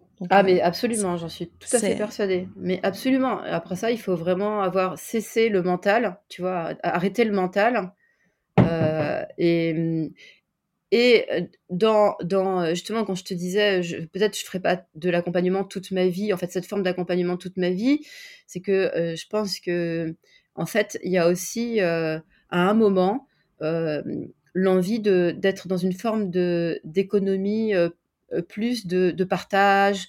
tu vas te sortir d'une économie financière et d'être dans une économie du partage et, de, de, contribuer d'une autre manière, je crois. Donc moi, j'ai cette envie-là. et, ça, ça, ça, demande du temps long. tu vois, c'est vraiment très slow. Euh, donc je sais pas exactement comment ça va se faire. Enfin, si j'ai une idée précise, mais bon, on en reparlera une autre fois. C'est pas le sujet. Mais du coup, je, tu vois, je suis déjà en train de penser à une, autre, un autre moment de ma vie euh, sur un, sur une autre, euh, d'autres modalités. Bref, donc donc je veux pas me mettre de, fil à la patte sur sur une sur une entreprise. Et puis je pense que, franchement, très franchement, je pense que j'ai trouvé ma place. En plus, par rapport à ce que tu dis, moi je crois que quand les choses sont fluides et faciles, quand tu les fais avec joie, en fait, même pour dire encore mieux, quand tu les fais avec joie et avec amour, ce qui est mon cas, euh, je me réveille le matin avec une joie infinie, et parfois c'est compliqué, hein, je dis pas que j'ai toujours la patate et tout, mais globalement, euh, je sais que je suis à ma place dans ce que je fais. Je le ressens. Mhm. Et, je pense que c'est une vraie force. Euh, après, pour le livre. Mais on le ressent aussi, on le ressent aussi très fort. Quand on t'écoute, tout est tellement aligné et ancré. Merci. Ce que, ce que je veux dire pour le livre, c'est que j'ai été aussi accompagnée par, euh, et c'est pour ça que j'ai envie de dire, il y a presque une partie remerciement dans mon bouquin. Il y a un nombre de gens qui sont remerciés, mais vraiment qu'ils soient bénis parce que j'ai été accompagnée aussi. J'ai des, fées et des, magiciens autour de moi. Je me suis sentie soutenue comme jamais. C'est agréable, tu vois, dans un processus aussi difficile que l'écriture, euh, long, je veux dire. Hein, euh, euh, c'est vraiment agréable et je ne peux pas citer tout le monde parce que vraiment il y en a un chapitre entier mais, merci tu vois merci merci à ma famille merci tu vois à mon amoureux de m'avoir permis de de prendre ce temps euh, et de m'avoir accompagné et, et si j'ai eu une fée exceptionnelle qui s'appelle Carmen Carvela qui est qui est une fille incroyable que j'avais rencontrée pendant que j'étais à l'exécutive MBA. Elle n'était pas l'exécutive en fait, mais elle avait écrit un bouquin qui s'appelle le, le, luxe et le digital. Et donc, je, je, l'appelle et je lui dis euh, Ah, j'ai adoré ton bouquin, Carmen, etc. elle pensait que j'étais une élève, tu vois, qui avait genre 22 ans ou un truc comme ça. Donc, elle, elle m'a répondu gentiment, etc. Et puis, euh, finalement, je, je voulais qu'elle vienne faire une conférence à l'IFM. Et donc, on s'est rencontrés. Et pareil, un coup de cœur comme avec toi, tu vois, un coup de cœur de, amical incroyable. et, euh, et Carmen, elle m'a accompagnée. Elle a levé tous les freins, en fait. Elle m'a trouvé des solutions. Elle m'a relancé à chaque fois que j'étais donc voilà, Carmen, merci, merci. elle est toujours dans ma vie, tu vois, c'est ma fée, je l'appelle ma fée Carmen. Formidable, on, aimerait, on devrait tous en avoir une. Dis-moi, je, vais te poser peut-être une question un peu personnelle. Euh, pour toi, euh, quels ont été euh, les moments où tu tu t'es senti vraiment à ta place, où tu te dis là vraiment j'y suis? Quelles ont été les grandes réussites pour toi? Et aussi en face, quels ont été les moments les, les plus décevants ou les échecs ou ou ces freins où tu t'es dit, bah, là, je suis impuissante et je dois laisser passer? Euh, bah, Tu sais, moi, je, me sens à ma place. Donc déjà, euh, au début, c'était plus compliqué de me sentir à ma place parce que quand j'ai écrit le bouquin, je savais pas exactement ce que j'allais en faire derrière, tu vois. Donc au début, euh, c'était compliqué de savoir comment j'allais valoriser en fait ce travail. Et c'était pas, le conseil m'était était quelque chose auquel je me suis résolue parce que j'avais une, vision du monde du conseil, ayant travaillé dans une grosse boîte, tu vois, où c'était très processé. Dieu sait si j'aime pas, j'aime beaucoup la méthode, mais je n'aime pas le process, où chacun est traité de la même manière, tu vois, au travers du même prisme. Donc je me sentais pas à rentrer dans ce cadre, et ça, ça a été compliqué. ce qui a été compliqué aussi pour moi, alors j'avoue, c'était vraiment une claque c'est la manière, et j'en parle parce que je vois qu'il y a beaucoup de gens qui, euh, dire, qui ressentent la même difficulté que moi et qui sont abasourdis comme moi, c'est d'être mais pillés systématiquement, c'est-à-dire que euh, des gens, euh, des cabinets justement de, qui, pompent des, parties entières de mon bouquin et qui le resservent à leurs clients, et moi je m'en aperçois parce qu'on on a les mêmes clients et que les clients me le montrent, tu vois. Euh, qui se servent vraiment, vraiment de, mon matériau, euh, des gens qui, euh, qui assistent à une conférence, qui l'enregistrent et qui écrivent un article derrière en reprenant sans me citer et sans dire que c'est moi. Ça, c'était le début, tu vois. Euh, des, euh, des, gens qui viennent sur mon profil LinkedIn systématiquement et qui euh, copient, qui pompent tout, absolument tout. Alors ça, tu vois, au début, j'étais mais complètement j'étais les bras ballants, tu vois. Je me disais, mais, mais c'est tellement de travail, c'est tellement de matière, c'est tellement. Euh... Déloyal, c'est. Euh, tu vois, de devoir rappeler aux gens que, attention, si vous citez-moi, enfin, je sais pas, c'est la base du savoir-vivre, mais vraiment, je me sentais pillée. Et, et ça, me mettait dans une situation d'inconfort terrible parce que moi-même, de mon côté, je savais pas comment j'allais exploiter tout ça. Et je me disais, ça se trouve, il y a des gens qui vont exploiter ce que j'ai fait, qui vont aller plus vite que moi. Et il y aura des mille experts des NVB euh, sur le, sur, sur, euh, sur le marché. Et, et moi, j'aurais pas eu le temps de faire mes preuves. Tu vois ce que je veux dire? Donc, ça, c'était vraiment euh, un côté assez dur. Et puis, J'en ai pas. tu t'en es sorti en fait Eh ben, j'ai eu une conversation avec euh, avec un, un, un, prof de, de Dauphine que j'aime beaucoup, s'appelle euh, Henri Isaac, euh, qui est auteur lui aussi. Et, il m'a regardé, il m'a dit, tu sais, je pense qu'on ressent tous la même chose. Euh, enfin, tous ceux qui produisent du contenu, qui réfléchissent, parce qu'en fait, finalement, si tu regardes bien, il y a quand même très peu de gens qui, construisent, euh, qui réfléchissent et qui construisent des, contenus euh, à valeur ajoutée. il y a beaucoup de reprises hein, sur les réseaux sociaux. C'est ça le jeu des réseaux sociaux, c'est de reprendre, de, riposte, etc. Mais la matière grise, la réflexion à la base, il y a peu de gens qui produisent. Donc lui euh, me disait finalement, c'est une chance parce que ça va t'obliger. Toi, tu es capable de produire, donc euh, tu es capable de réfléchir. Ça va t'obliger à être toujours deux, deux longueurs d'avance. Voilà, t'as pas le choix. Il faut que tu continues moi, je me sentais un peu, tu sais, comme un rat dans sa cage, euh, tu vois, qui va toujours euh, pédaler plus vite. Mais en fin, en fin de compte, ça m'a obligé à pas perdre de vue que ce que j'aimais profondément, c'était ça, c'était la recherche, l'analyse, aller chercher euh, des, euh, aller rapprocher des idées qui et faire des ponts entre les hommes et les idées, tu vois. Ça, c'est ce qui m'anime fondamentalement depuis toujours. C'est le lien entre tout ce que je fais. Et donc, bon, bah voilà, une fois que tu l'as accepté, tu te dis, ok, ben moi j'ai cette chance cette capacité. Et derrière, bah, en fait, ce que je produis, c'est pas pour rester en chambre, c'est pas pour le revendiquer. En plus, moi, franchement, j'ai zéro ego, tu vois. Donc, servez-vous de ça, prenez, il y a pas de problème. J'aime bien qu'on me cite quand même, tu vois, quand c'est du mot pour mot. Mmh hein, ça fait quand même plaisir, mais ça serait un peu. Allez, c'est des idées, c'est des idées, tu vois. Si c'est pour faire avancer les choses, si c'est ma maigre contribution, ma goutte d'eau, tu vois, pour faire avancer les choses, allez-y. Pas de problème. Et moi, de toute façon, des idées, j'en ai à revendre, tu vois. Mais j'en ai à revendre, vraiment. C'est, et j'ai cette chance d'être connectée, tu vois, euh, à une source infinie d'idées et de créativité. Donc, euh, allez, je m'assois, je médite et je ressors avec la boîte pleine. Tous les gens qui bossent avec moi, tu sais, ils savent hein, que je suis une boîte à idées, euh, franchement. Incroyable. Voilà. Donc ça, c'est la difficulté. Et après, chaque moment passé avec à des échanges comme avec toi, à rencontrer. Euh, alors, c'est pour ça que je passe des heures aussi avec dans les incubateurs à rencontrer et dans les écoles. C'est parce que je suis mais tellement persuadée que la génération qui arrive va, va à cette capacité d'intelligence, de pragmatisme, de d'expression, tu vois. Ils ont des défauts aussi, mais quand même, il m'enthousiasme. Vraiment, il m'enthousiasme parce qu'il bouge, il bouge les lignes, tu vois. Et donc j'adore passer du temps avec eux et ça, ça me met en joie. Donc si tu me donnes quelles sont mes réussites, ben pour moi c'est ça en fait, c'est juste des rencontres, s'ouvrir et toujours mettre en, en branle mon, ma curiosité, tu vois, et aller apprendre des trucs à droite à gauche. Alors, chaque journée a son lot de contentement, de joie. et pour moi, deux petites réussites. Euh, personnellement, après, ben, le livre est une réussite, est un, un, achèvement, est un, est un step, en fait, mais il en est qu'un dans ma vie. Euh, le plus gros, la, plus grosse, euh, le plus gros, comment dire, achievement pour moi, il est personnel il est, je, suis, euh, je m'applique à moi-même ce que j'applique au DNVB, c'est-à-dire que je suis toujours en test and learn, euh, on, essaye d'amélioration permanente. Il y a la V1, il y a la V2, tu vois. et dans ce cheminement, dans ce cheminement, en fait, euh, toujours je m'interroge sur mon éthique personnelle, mon éthique vis-à-vis des, des gens, mes valeurs aussi, et d'être toujours effectivement très aligné avec ma valeur dans tout ce que je fais.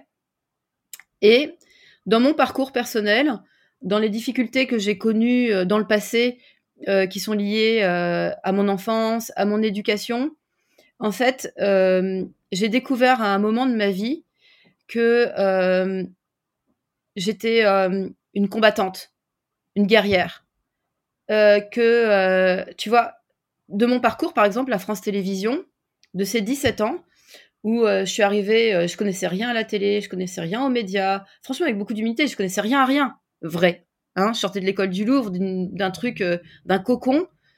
Et là, je suis propulsée et d'un coup, j'ai eu une carrière vraiment step by step, mais tous les deux ans, je changeais de poste, qu'on peut dire fulgurante et épatante. Hein, vraiment incroyable. Monter les échelons à une allure. J'ai pris des pots de bananes, j'ai pris cher, j'ai pris vraiment cher. Donc, je me suis encore plus armurée, tu vois. Et à la fin, je suis sortie de là avec une carapace, tu vois, mais euh, tu vois Jeanne d'Arc euh, quand elle est à cheval là avec son. Oui, tout à fait. là, c'était, c'est moi ça. Et ça, c'était moi jusqu'à il y a pas très longtemps, et où j'ai pris conscience qu'en fait, euh, la résilience, vivre une vie résiliente, c'est-à-dire arriver à vivre une vie normale malgré ton passé, ce que tu as vécu, etc. C'est pas vivre en armure. Quand on est en armure, tu mets toujours les gens à l'écart, si tu veux, tu mets toujours de la distance. Et la vraie vie, la vraie résilience, en fait, c'est de vivre dans la joie, dans la confiance et à poil, en fait. Tu vois ce que je veux dire? C'est-à-dire que ce que tu es, ce que tu dis, ce que tu fais, euh, c'est, ça reflète ce que tu as dans ton cœur, dans ton âme, etc. C'est vraiment de l'alignement total. C'est pour ça que moi, évidemment, je changerai pas ma personnalité parce pour rien, parce que je sais que je suis sans filtre, mais je suis alignée aussi, tu vois. Je suis vraiment mmh. moi-même et que ce que je donne à voir, c'est ce que j'ai à l'intérieur. Et donc, euh, je, après avoir découvert que euh, assez récemment qu'on pouvait pas vivre en armure en fait, que c'était pas une vie de vivre armé, donc qui, dit armé, qui dit prêt à partir au combat. Mais la vie c'est pas le combat, la vie c'est la simplicité, la vie c'est c'est la facilité, justement, c'est la joie. En fait, la vie est un jeu, c'est une somme d'expériences. Elles sont plus ou moins euh, agréables, plus ou moins heureuses, mais finalement, regarde comme la nature humaine est bien faite, ce qu'on retrouve, ce qu'on, ce qu'on garde en tête, c'est la joie. Donc, je me suis mise en quête de joie, et aujourd'hui, ma vie, c'est ça, c'est de la joie, de la paix, et, euh, et d'attirer. Euh, je pense que en étant ce que je suis, je, je suis euh, j'ai un certain nombre de vibrations qui font qu'autour de moi, ben, je vais attirer en fait des, des gens qui, et, et, dans ma vie professionnelle, des, des entrepreneurs comme toi qui rayonnent la même chose. Tu vois, cette joie, cette paix, cet alignement, et que ensemble, tu vois, ensemble, on va trouver nos méthodos et on va trouver notre originalité pour, pour aller euh, construire des belles entreprises euh, qui, qui vont changer la donne. Oh là là, mais clairement, mais totalement, je, je, je, je vibre, je t'écoute et je suis vraiment euh, bouleversée. Tu m'as émue presque aux larmes parce que c'est tellement vrai. Et tu vois, de mon côté, toi, tu parles d'être armé, enfin d'avoir une armure, mais moi, j'étais plutôt du côté de la personne qui se cachait en fait. Tu vois, c'est mieux vaut vivre caché pour que personne ne te blesse, pour que personne ne te, ne, te critique ou n'ait un jugement difficile envers toi. Et en fait, c'est, euh, c'est à travers toi que j'ai appris que aller dans la lumière, c'est pas forcément se mettre en danger, c'est, euh, aller à la rencontre de l'autre. Et donc, tu vois, sur mes réseaux sociaux, je suis toujours un peu cachée, on me voit pas énormément, et j'ai vraiment décidé de changer ça parce que justement, c'est euh, avec cette communauté, ça m'apporte tellement de joie. Et aussi, j'ai, euh, je coach depuis euh, depuis un an et demi ou deux ans euh, des des jeunes start-up via, enfin, je suis dans un advisory board. C'est génial. Mais tu as raison, mais cette Mm. énergie qu'il t'apporte, Mm. cette euh, cette envie de de changer les choses, de bouger sans se poser trop de questions, sans être limité du au- par rapport au regard des autres, mais juste faire faire le bien. Eh bien, ça ça a été salvateur en fait. Donc, ouais, euh, tu sais, j'ai écouté ton podcast avec Ina Moja que j'ai trouvé génial. Quelle fille incroyable, vraiment. et, euh, incroyable. Et je me disais, là, là, je vais pas passer derrière elle. D'ailleurs, c'est pas possible, tu vois, parce que cette fille, mais c'est waouh, bravo. Elle est franchement, voilà, voilà une, une actrice du changement qu'on on aimerait en en voir et, et, et, et elle, elle y met toute son âme. Mais elle, elle parlait beaucoup de peur. Et euh, en fait, je crois que tout ce qu'on dit, et je- quand je l'écoutais, je me disais, en fait, oui, euh, on peut se construire dans la peur, mais tout ça, c'est la question fondamentale, c'est celle de la confiance en soi, et celle dont tu parles, c'est celle de la vulnérabilité. Si tu as confiance en toi, tu, n'es pas vulnérable, en fait. Tu n'es pas exposé au regard d'autrui, tu es toi-même, en fait. Et si tu vis dans la confiance, tu vis pas dans la peur. La peur, c'est la pire chose qui puisse nous arriver, en fait. Les peurs, c'est c'est toi-même qui construis dans ta tête, ce sont tes biais psy- tes biais qui, viennent de ton éducation, de ton enfance, de ce que tu as entendu, de ce que tu as choisi de vouloir entendre et qui te qui sont des pensées limitatives finalement, que des pensées limitatives. Mais si tu choisis d'avoir confiance en toi et si tu choisis de travailler, parce qu'on ne décide pas d'avoir confiance en soi, c'est un travail qu'on fait évidemment, et il y a mille, mille façons d'y arriver. Mais à partir du moment où tu as confiance en toi, euh, à ce moment-là, tu peux choisir d'être, d'être, avant de faire ou avant d'avoir, tu vas être. Et là, je pense que tu es dans une vérité, tu vois, qui est intangible en fait, qui est la tienne, et que tu ne crains plus rien. Tu, es, euh, tu es, avec l'univers en fait. Tu es en, diapason avec l'univers, tu vois. Et, là, il y a, plus de sujet en fait. Il y a plus de sujet. Oh là là, quel cadeau tu nous fais là. Je pourrais te garder des heures, mais je vois que ça fait déjà une heure et demie que tu es avec moi. Je vais terminer par cette conclusion. Dis-moi pour toi, euh, Viviane, l'essentiel est de... Ah, l'essentiel est d'être en joie. l'essentiel est d'être Tu en nous avais joie. donné la réponse. Tu sais, euh, il y, a, il y a- il y a une pyramide des émotions. Euh, et, des- et- et ces émotions que tu ressens, euh, dans, ce- que, tu, que tu peux élever, en fait, elle existe, hein, vous pouvez chercher sur Internet la pyramide des émotions. Euh, donc tout en bas, il y a la peur, la colère, la jalousie, c'est terrible, la jalousie, l'envie, tu vois, c'est terrible. Ça, ça nous amène dans des vibrations hyper basses, très basses. La joie et l'amour sont les vibrations les plus élevées, tu vois, celles qui nous conduisent justement à avoir euh, un monde beaucoup plus euh, lumineux, tu vois. Et, et donc, l'essentiel, c'est d'être en joie, d'être en amour, de parler avec son cœur. Et quand et- et- et il n'y a aucune notion de niaiserie dans ce que je dis, hein. C'est pas, euh, tu vois, c'est cœur ouvert. Cœur ouvert. Et, et quand t'es cœur ouvert et en joie, mais crois-moi, mais le monde est un, est un terrain de jeu, mais superbe. Et quand toi tu es comme ça, mais les vibrations que tu as autour de toi, les, ce que tu reçois autour de toi, est à l'unisson. Alors euh, là, euh, c'est le Graal, hein, donc l'essentiel c'est la joie, tu vois, et ton sourire, euh, parce que moi je vois ton sourire aujourd'hui, ça me met en joie, voilà. et ce moment qu'on a passé ensemble me met en joie. Moi aussi. C'est euh, mille merci du fond du cœur. Tu parlais de cet épisode d'Ina Moja, mais j'estime que celui que tu viens de nous offrir est juste un énorme cadeau et, et à la même mesure de sincérité. Donc merci pour ta générosité. Merci d'être toi. Merci d'inspirer toutes tous ces entrepreneurs qui essayent de, de faire bouger les choses. Merci d'être de temps en temps là pour euh, nous remettre un peu les idées en place. Et je crois qu'on avance un peu tous dans la bonne direction parce qu'il y a des personnes comme toi pour euh, justement nous guider. Alors merci. ah merci, merci. Satnam, comme on dit, euh, comme on dit dans mon Kundalini euh, Yeva. Merci, Satnam. voilà, mais merci et à bientôt. Au revoir. À bientôt Yeba, bisous. Bisous. Salut.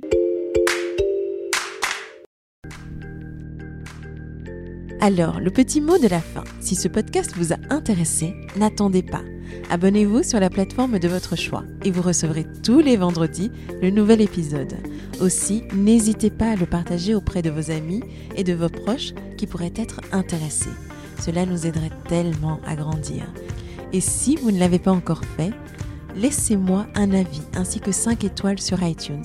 C'est comme ça que nous aurons la chance de monter dans les classements et d'atteindre plus de monde.